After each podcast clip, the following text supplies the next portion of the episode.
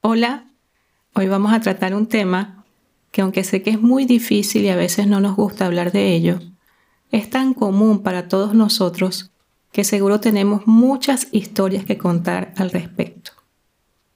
Mi nombre es Yulimar y esto es Testificamos.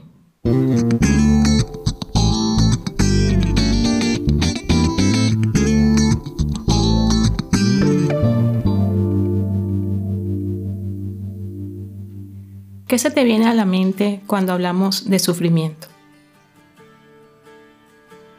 Otra pregunta.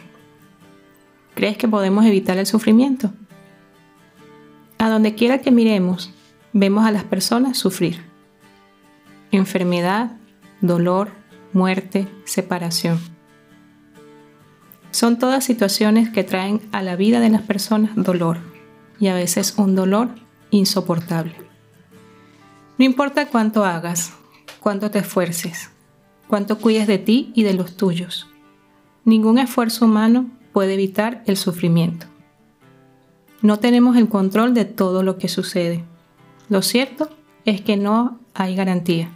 El sufrimiento es inevitable. Como seres humanos no queremos pasar por estas situaciones. Queremos que nuestra vida sea fácil, sencilla, ligera, sin complicaciones, estar felices y contentos. Pero esto no resulta así. Solo tenemos que levantar nuestra mirada y ver alrededor todo el sufrimiento que existe.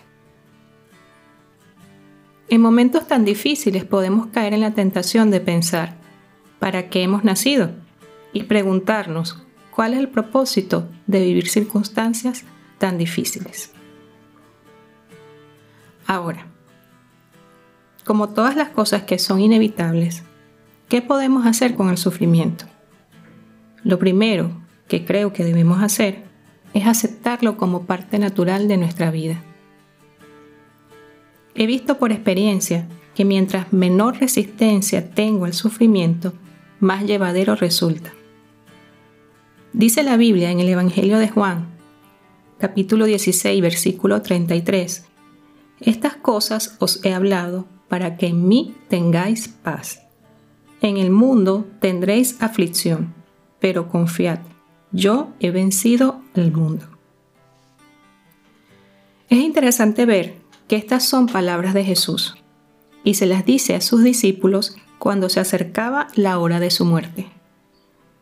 En Isaías 53:3 vemos que Jesús fue varón de dolores, experimentado en quebranto. Muchas versiones dicen en esta parte que fue una persona que nació para sufrir.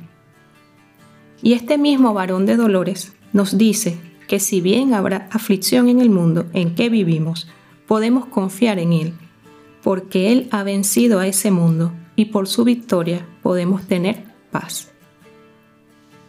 Lo segundo que podemos hacer en el sufrimiento es aprender alguna enseñanza o beneficio debe traer la adversidad. Dice el Salmo 119, 71. El sufrimiento me hizo bien porque me enseñó a prestar atención a tus decretos. Las dificultades contribuyen al perfeccionamiento moral y pueden ser un gran beneficio para el carácter. He escuchado en muchas ocasiones que las crisis sacan a la luz lo peor y lo mejor de nosotros. Por lo que si tenemos la actitud correcta frente al dolor, podemos verlo como la oportunidad de fortalecer lo mejor y hacer morir lo que está mal en cada uno. En tercer lugar, me ha resultado útil pensar que esta situación difícil no durará para siempre, que es algo temporal. Dice 2 Corintios 4:17, porque esta leve tribulación momentánea produce en nosotros un cada vez más excelente y eterno peso de gloria. Vemos en estas palabras que el sufrimiento es por un momento si lo comparamos con toda la eternidad. Y tal vez este sea el problema, nuestro enfoque. ¿Dónde ponemos nuestra mirada cuando sufrimos? No te estoy hablando de cosas que no haya vivido. A los 14 años mi mamá falleció de un infarto con solo 39 años. Luego de ella, dos de sus hermanos murieron en un periodo de 5 años. El esposo de mi hermana fue asesinado, dejándola a ella con dos niños pequeños. Perdí a mi primer bebé antes de nacer porque su corazón dejó de latir. Y con nuestra hija hemos tenido que atravesar muchas veces por el valle de sombra de la muerte. En medio de todas estas situaciones he pasado por muchas etapas, por todas aquellas por las que podemos pasar. Negación, rebeldía, resistencia, queja, amargura y tristeza. Pero estoy aprendiendo cada día a vivir con el sufrimiento. Recuerdo uno de esos valles fue cuando nuestra hija tuvo un shock séptico. Sufrí tanto en ese momento que me costaba respirar, no podía comer y no paraba de llorar. Creo que lo peor para mí fue verla a ella sufrir. En ese momento pensé, como muchas otras veces, ¿cómo haces para que tu hijo no enferme? ¿Cómo haces para que no se caiga ni se haga daño? ¿Cómo haces para que no sufra? En ocasiones, mi esposo y yo pensamos de manera fantasiosa en encontrar alguna forma de proteger a nuestra hija de todo lo malo que pudiera ocurrirle. Lo que pensábamos en esos momentos era que en nuestras manos estaba la vida de nuestra hija y que todo dependía de nosotros. Hasta que un día nos dimos cuenta que era imposible que en nuestras fuerzas era una batalla perdida.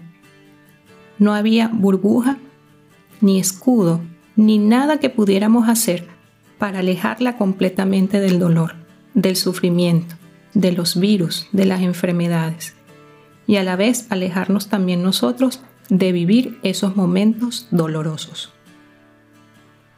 En ese momento que mi hija estuvo a punto de morir, entendí que no estaba sola, y que debía acudir a aquel que había sufrido por mí para que yo encontrara paz en medio del dolor.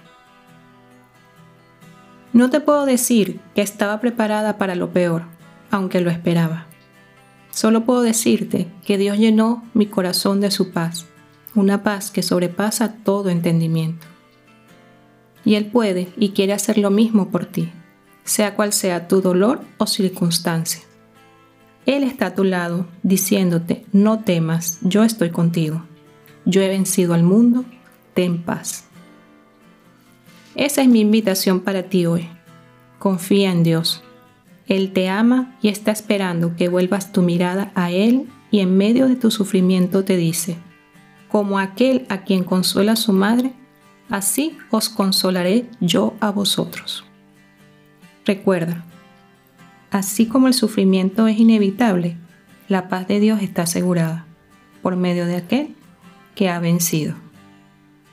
Hasta la próxima.